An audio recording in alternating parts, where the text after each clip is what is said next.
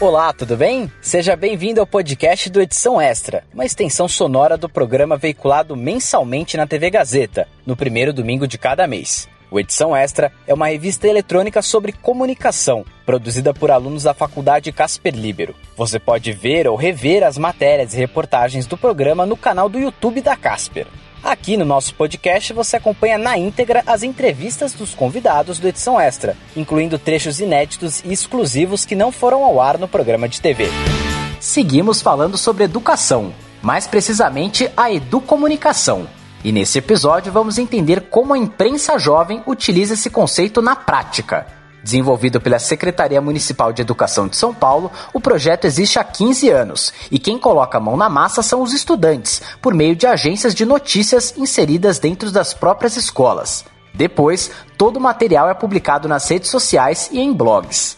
Dados do ano passado mostram que 380 escolas aderiram ao Imprensa Jovem só na capital paulista. E como resposta ao sucesso, o projeto já conquistou o terceiro lugar no ranking de melhores iniciativas de educação midiática da aliança promovida pela Organização das Nações Unidas para a Alfabetização Midiática e Informacional. A estudante Lívia Marques conversou com Carlos Lima, coordenador do projeto. E você acompanha o papo na íntegra agora. Eu sou Carlos Lima, ou Carlos Alberto Mendes de Lima, esse é o meu nome no RG. Sou professor da Rede Pública de Ensino de São Paulo. Desde 2016, coordeno o núcleo de educomunicação, setor ligado ao setor de currículo, né, o núcleo técnico de currículo. Então somos uma área curricular. Eu sou também radialista e especialista em educomunicação. É, recentemente ganhamos o prêmio de aprendizagem criativa do MIT, então sou fellow do, do MIT. E também, no ano passado, ganhamos o prêmio de alfabetização midiática, né, ou educação midiática da Unesco. Então nós somos uma referência mundial de educação midiática e esse prêmio é, mostra a, a potência da educomunicação como ferramenta de educação midiática para os estudantes da educação infantil, do ensino fundamental e do ensino médio de qualquer rede pública de ensino. E o que é educomunicação? Educomunicação é um paradigma. é isso que o Smart fala, né? Um paradigma. Mas eu quero dizer para vocês que para nós a educomunicação, na sua simplicidade, é educação com a comunicação e educação para a comunicação. Ou seja, é um processo em que o estudante produz mídia e faz a leitura crítica da mídia. E quais são os benefícios de implantar um projeto onde o aluno não só assiste, mas também é o protagonista? Estudante tem voz. E quando o estudante tem voz, é, a gente pode acreditar no potencial desse estudante com os conhecimentos da mídia, com a possibilidade de criar mídia, de fazer a aproximação da escola com a sua comunidade. Essa proposta de educomunicação que a gente enxerga como potente para a escola também ajuda esses estudantes a se descobrir. Tem muitos estudantes que participam de projetos de educomunicação que, ora, dá muito trabalho para os professores e para as professoras, porque falam demais, porque são super criativos, porque não quer saber né, de aprender os conteúdos da escola, mas ali tem um ser criativo. E esse ser criativo, quando a gente envolve ele num projeto de educomunicação, ele ganha espaço, ele consegue produzir muito. Agora tem aquele estudante também que é tímido, aquele que tem dificuldade de relacionamento com os estudantes e que muitas vezes sofre bullying por ser tímido esse menino, essa menina também tem espaço dentro do projeto de educomunicação. De repente, ali nós temos um bom editor de vídeo ou de áudio, um bom produtor, uma liderança para organizar ali uh, no backstage, né? Ou atrás das câmeras, ou atrás do, do, do, próprio microfone, né? Toda a rotina que pode ser vista como produto colaborativo de comunicação, porque ele pode não aparecer, mas ele está lá. Então, quando o projeto de comunicação acolhe esses meninos, e aí eu falo, os meninos problemas e os meninos tímidos, junto daqueles meninos que não é nem tímido e nem é muito falante, mas é o aluno que a gente chama normal. Dá tudo certo. Então,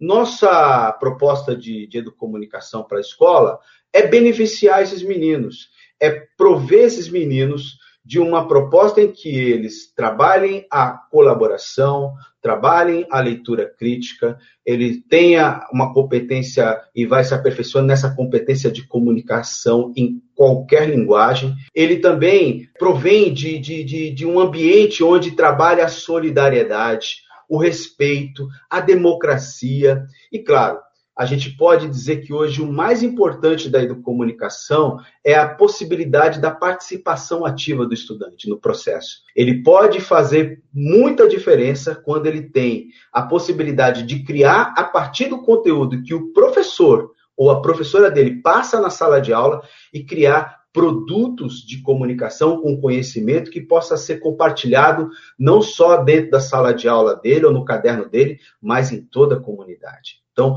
a potência de um menino ou de uma menina educomunicadora é a potência que a escola pública precisa para poder fazer o seu papel de uma educação de qualidade. E o que é a imprensa jovem? Qual é o seu papel dentro dela? Vamos entender o que é a imprensa jovem. Esse projeto vibrante que nasceu dentro de uma reunião de pauta numa escola, né? É, junto com estudantes do projeto de rádio em 2005. Ali tinha um grupo de estudantes que estavam interessadas em é, discutir maneiras de do rádio, do, do projeto de comunicação, dialogar com a comunidade. Então, um dos meninos disse o seguinte: professor, que tal a gente trazer os tiozinhos da noite, os estudantes de educação de jovens e adultos, a participar do projeto com a gente? Aí eu olhei para eles e falei: mas por que os tiozinhos da noite participar com a gente? Não, é porque eles podem trazer conteúdos da comunidade e a rádio começa a falar mais com a comunidade, a nossa rádio escola. Pô, vamos tocar isso. O nascedouro do Imprensa Jovem nasce nessa reunião de pauta em 2005. Agora, a, a, a, caracterização do imprensa jovem tem muito a ver o que o nosso querido amigo Andrezinho, né, de 10 anos, ele disse: o imprensa jovem é um espaço de expressão, somos uma rede, estamos em sintonia. Contamos fatos a partir dos nossos pontos de vista registramos, editamos, publicamos e compartilhamos. Somos estudantes e estudantes que produzem notícia. Então, essa definição que esses meninos deram para o imprensa jovem tem tudo a ver com o que é hoje o nosso amigo né, do peito né, e do coração, que é o imprensa jovem todo menino e toda menina que veste essa camisa laranja do Imprensa Jovem não quer mais tirar, ele quer sempre continuar usando essa camisa, porque é uma forma também dele se projetar para além da sua comunidade. São meninos que, de, de alguma forma, precisam ser ouvidos e o, a definição melhor para dizer o que esse Imprensa Jovem precisa para promover a aprendizagem, uma coisa importante, é produzir boas perguntas. A moeda do nosso imprensa jovem, se o nosso imprensa jovem fosse um país, é a pergunta. E quais ferramentas podem ser utilizadas dentro da educomunicação? Olha, as ferramentas podem ser variadas, pode ser nenhuma ferramenta tecnológica. Você pode criar um momento dentro da sala de aula para conversar sobre informações que eles julgam ser importantes, por exemplo, um, um, uma aula debate no formato de rádio, né? Ou pode ser também um projeto é, que pode ser uma ocupação das salas de informática, né? Nas escolas públicas do Brasil inteiro, grande maioria tem um espaço que é o, a sala de informática com computadores. Ah, mas precisa estar integrada à internet? Pode estar ou pode não estar. Você pode criar os conteúdos também dentro do, do, computador, né? Com recursos como editores, produtores de áudio e vídeo, com softwares de software livre. Aliás, é muito importante a gente poder usar o software livre nos projetos de comunicação, porque isso cria uma possibilidade de ampliação para todo mundo. Isso gera, na verdade, a ideia de política pública. E pode ser também com outros recursos que os estudantes têm, por exemplo, celular a gente vê muitos estudantes né, do Imprensa Jovem, quando está fazendo o seu trabalho de campo, fazendo entrevista, cobertura jornalística, usando o celular, né, o próprio celular como recurso para que ele possa é, acessar conhecimentos, depois criar conhecimentos e ser socializados para o mundo através das mídias sociais. Então, tecnologia de fácil uso, redes sociais e internet são ferramentas incríveis que dá para a gente usar para fazer o, o imprensa jovem fluir aí para além dos muros da escola. Você acredita que a educomunicação, além de estimular a participação do aluno na criação de projetos, também pode estimular o jovem a pensar criticamente o meio comunicacional ou até participar dele no futuro como profissão? A educomunicação tem uma ideia base que é formar o estudante um leitor crítico da mídia. É, a, a, leitura crítica né, é, um, é, uma, é um processo que, inclusive, é vista pela BNCC como uma competência importante. E o que, que nós fazemos com a formação para leitores críticos de mídia? Fazemos formação para que os seus professores possam formar os estudantes, desde a educação infantil até o ensino médio, né, conhecer né, a, as linguagens e é, desenvolver práticas né, com as mídias para que essas práticas possam fazer com que eles, ao mesmo tempo, faça a leitura crítica da mídia e também faça com que sua comunidade leia as questões de mídia também através das suas produções. Então, quando a gente forma um estudante produtor de mídia, nós podemos formar um leitor crítico da mídia. Então, é um processo que não é separado, ele é junto. Mas ele começa com essa prática de produção de mídia e nesse processo, o estudante conhecendo a linguagem, ele passa a ler melhor o que está por trás da mídia que ele consome. Para terminar, quais são as perspectivas que você tem para o futuro da educomunicação? A educomunicação já é uma referência mundial é, de educação midiática através do programa Imprensa Jovem é, na Unesco. A nossa ambição, e que não é uma ambição ruim para a educação pública, é que a educomunicação ele passa a integrar os currículos de todas as redes de ensino. É, não é modéstia, porque a questão da produção de mídia pode ajudar na questão da interdisciplinaridade, que é tão difícil na escola. Então, você fazer os estudantes produzir mídia é fazer também criar conexões e, e dar sentido né, ao conhecimento que ele está recebendo do professor ou da escola.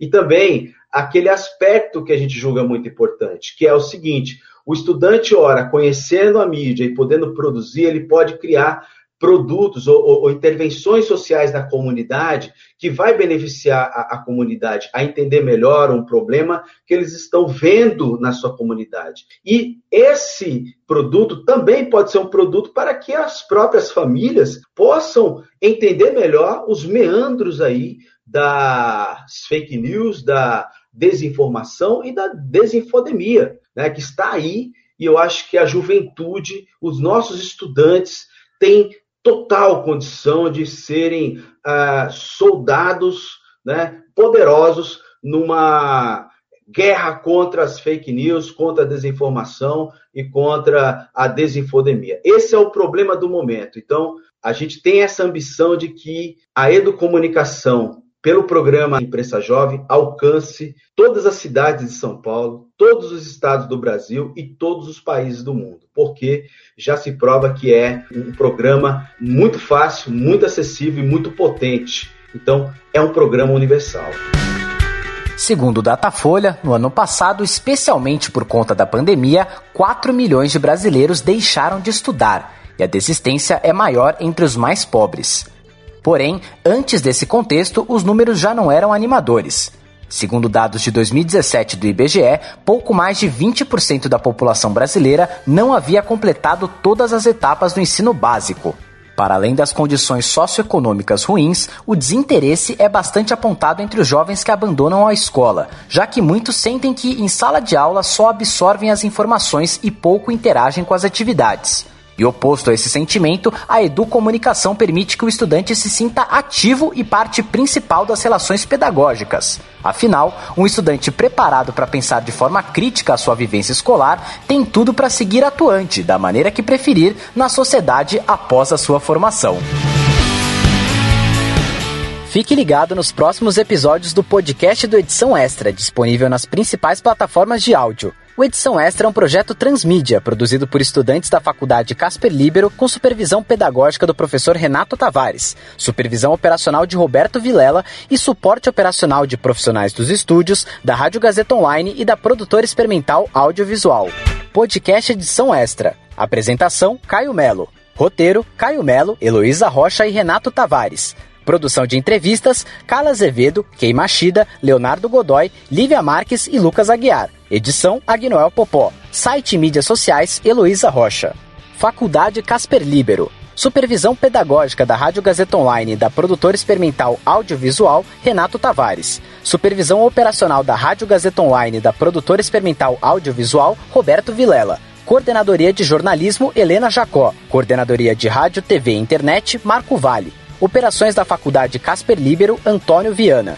Gerente administrativo da Faculdade Casper Libero Eric Wonhat. Diretor da Faculdade Casper Libero Wellington Andrade. Fundação Casper Libero. Superintendente-geral da Fundação Casper Libero, Sérgio Felipe dos Santos. Presidente da Fundação Casper Libero, Paulo Camarda. Até a próxima!